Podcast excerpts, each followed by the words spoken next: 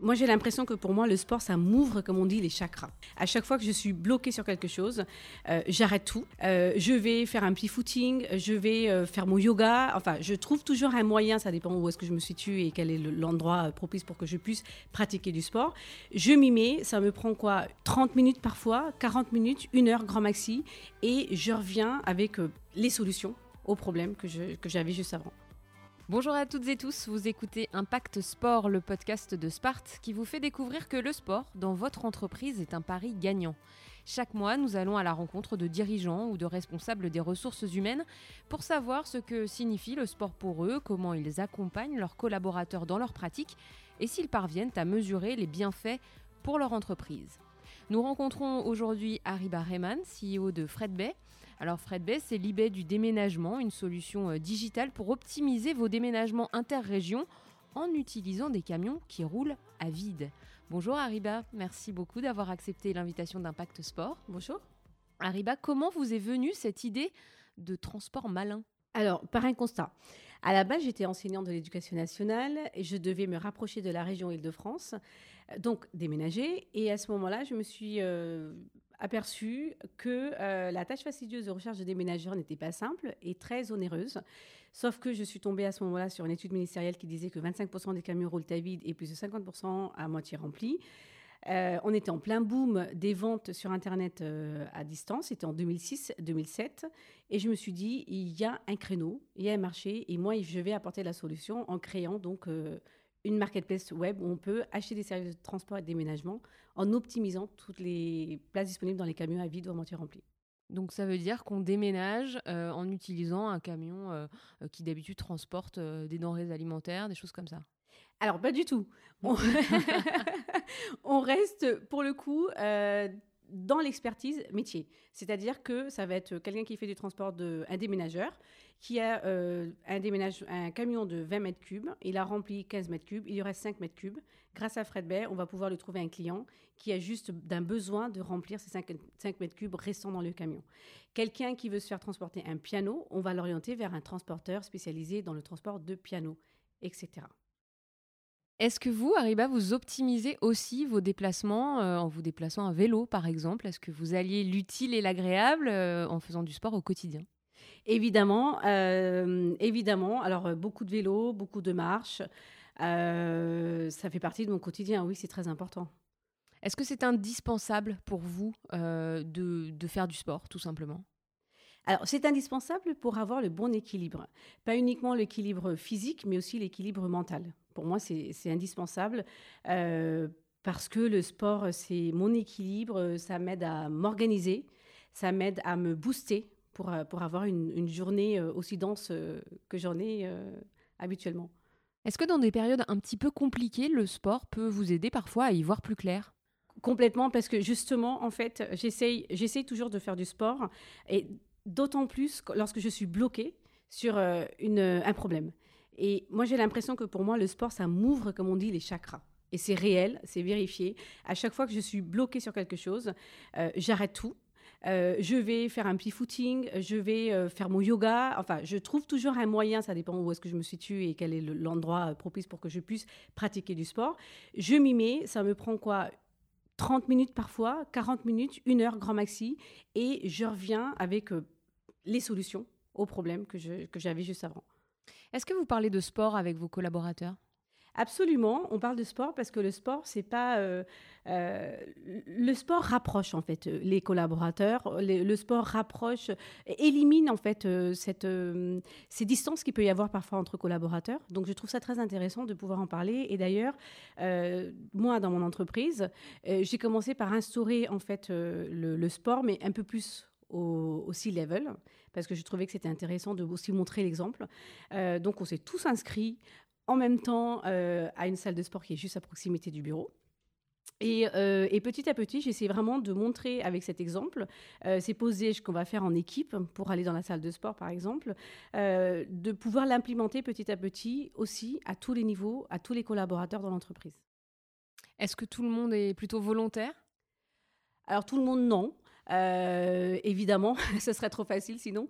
Tout le monde ne l'est pas. Euh, j'ai souvent des personnes qui vont me dire oui, mais je me sens pas capable, ou oui, mais je n'ai pas le temps, ou je préfère finir ça d'abord. Enfin, on a l'impression que c'est quand même parfois une sorte d'excuse. Euh, parce que finalement, quand on aime quelque chose et qu'on a l'impression que c'est vraiment utile euh, pour soi, on trouve toujours le temps de le faire. Donc c'est un travail en fait que je mène un peu euh, moi en interne auprès de, mes équipes. Et si on, alors je leur dis beaucoup, mais le sport c'est pas uniquement faire vraiment une séance intense de cardio ou de, musculation, c'est aussi faire de la marche rapide par exemple. On peut commencer par ça et, et ça, ça a plutôt été adopté puisque dans l'entreprise, lorsqu'on a un déplacement à faire dans, Paris, j'incite beaucoup les collaborateurs à faire du vélo. Euh, que je rembourse évidemment dans l'intégralité lorsqu'ils le prennent, ou faire de la marche rapide pour se rendre à un rendez-vous. Au-delà de votre activité de directrice générale de Fred Bay, vous défendez la cause de la femme entrepreneur. Vous êtes euh, présidente du G20 des jeunes entrepreneurs. Est-ce que lors de vos voyages à l'étranger, vous avez pu remarquer des pratiques de sport un peu différentes dans le cadre du travail? Euh, des pratiques différentes dans, dans, le cadre du travail sportif. Alors, je réfléchis à voix haute, mais j'ai envie de dire que pas forcément. Euh, différentes. Euh, au contraire, je trouve qu'elles sont assez similaires euh, au niveau global. et le point commun qui, ressort tout le temps, c'est que ça rapproche énormément l'humain en général. Donc, par exemple, lorsque j'ai fait le voyage en Argentine l'an passé, donc on était une délégation d'une quarantaine de personnes françaises dans l'hôtel, et puis bon, on a plus ou moins des, personnes distantes qui vont pas oser. Et dès qu'on dit, ah bah tiens, ça serait bien que demain matin on aille courir, qui c'est qui est intéressé? Et là, d'un seul coup, euh, plus de la moitié de la délégation qui lève la main et on, trouve, on trouve tout de suite euh, à Buenos Aires un itinéraire commun sur lequel tout le monde se lance, euh, hyper motivé. Et là, il y a un lien qui se crée qui est juste extraordinaire. Et un lien qui perdure?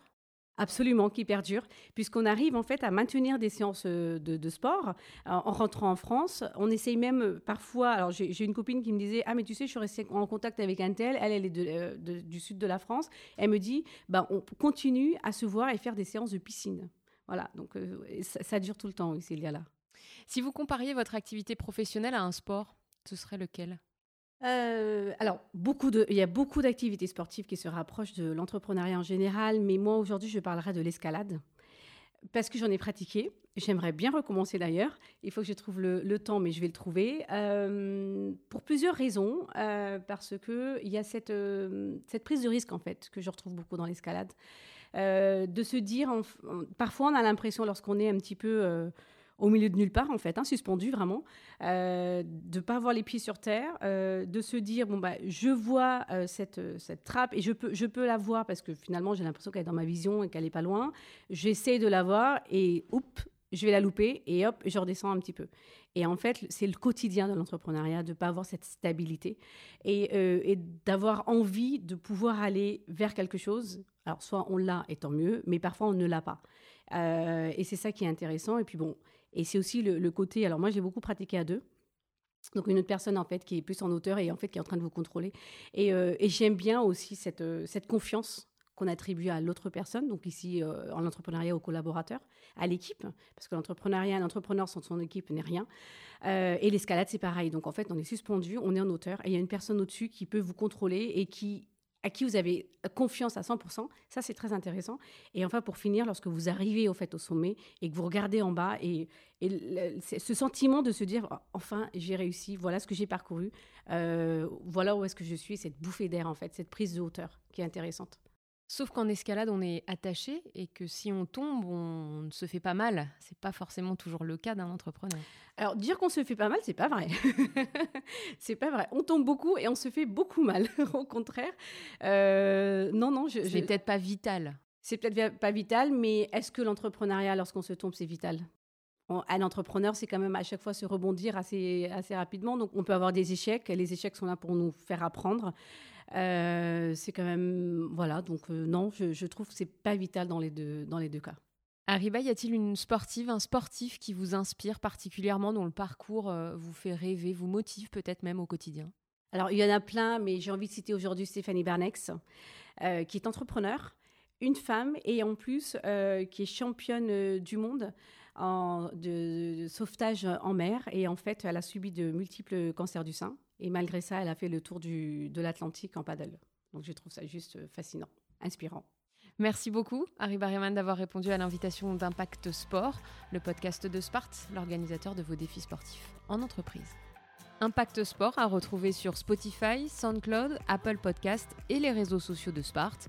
Nous, on se donne rendez-vous dans un mois pour un nouvel épisode.